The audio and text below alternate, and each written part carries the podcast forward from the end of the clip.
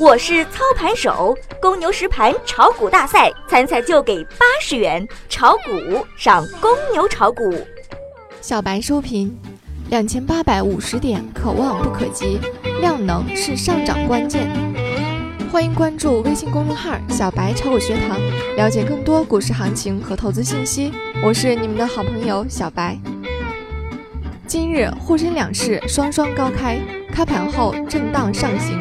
盘中一度逼近两千八百五十点，此后股指高位震荡，题材股反复活跃，成交量适当释放，普涨迹象明显。下午股指期货冲高回落，大盘延续反复震荡走势，尾盘小幅拉升。截至下午收盘，沪指报收两千八百四十三点六五点，涨十八点一七点，涨幅零点六四个百分比。盘面上，上周的沪指收了根阳线十字星，结束了四周连阴的尴尬局面。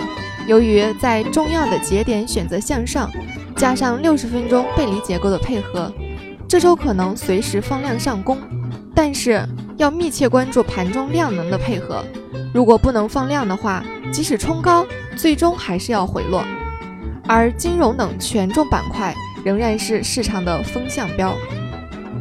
消息面上，从接近监管层人士处获悉，传闻今年年中推出金融监管方案的说法子虚乌有，目前也未有任何成型的方案。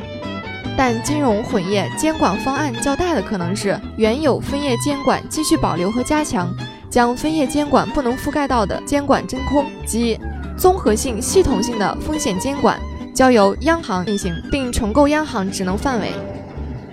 行业板块上。电子制造、汽车零部件、半导体及元件、计算机设备涨幅居前，环旭电子、国光电器、万安科技涨停。